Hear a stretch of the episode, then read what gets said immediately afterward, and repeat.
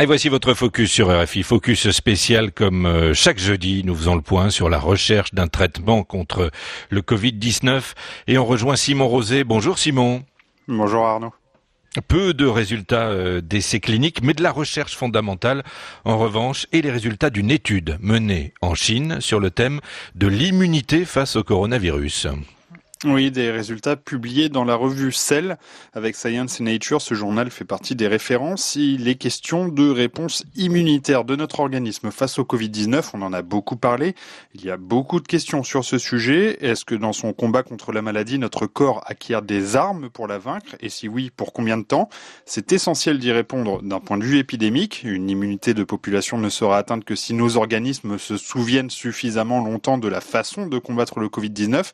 Mais c'est intéressant également d'un point de vue clinique. On pourrait peut-être utiliser les armes acquises par des patients qui ont guéri pour les donner à ceux qui sont malades. Alors, c'est une équipe, de l'université de Pékin euh, qui semble être sur la bonne voie. Voilà, ils sont euh, parvenus à transférer cette immunité justement.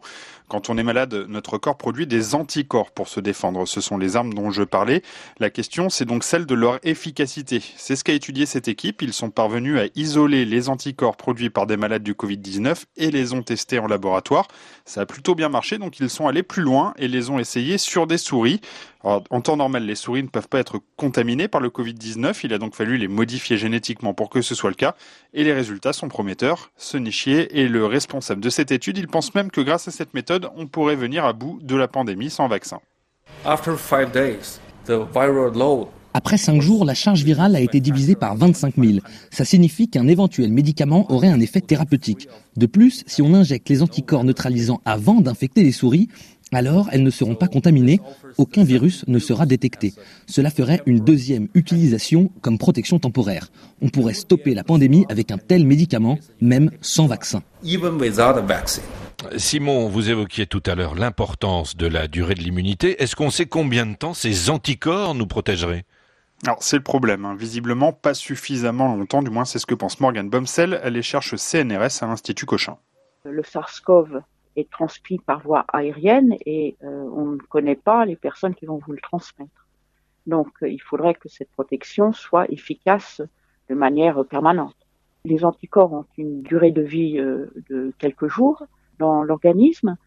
Donc, euh, il faudrait envisager, si on veut euh, appliquer cette thérapie prophylactique chez l'homme, faire des injections d'anticorps de manière un peu trop fréquente. Donc si ce traitement tient ses promesses, on aurait un bon moyen de soigner les malades, mais pour le reste, il faudrait encore attendre un éventuel vaccin. Hein. Pour l'instant, on en est là, mais cette étude, elle est surtout intéressante car elle apporte des éléments solides indiquant que la réponse immunitaire de notre corps peut être de bon niveau. Et ça tombe bien parce que d'autres éléments viennent appuyer cela. C'est tout frais. Ce sont deux études dans l'édition de Science de ce jeudi.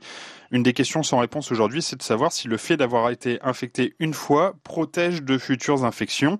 Eh bien, chez l'homme, on n'a toujours pas la réponse, mais il s'avère que chez le macaque, cette protection existe bien. C'est une équipe de l'école de médecine de Harvard qui en a fait l'expérience, et ça valait le coup de la faire car nos deux espèces sont plutôt proches.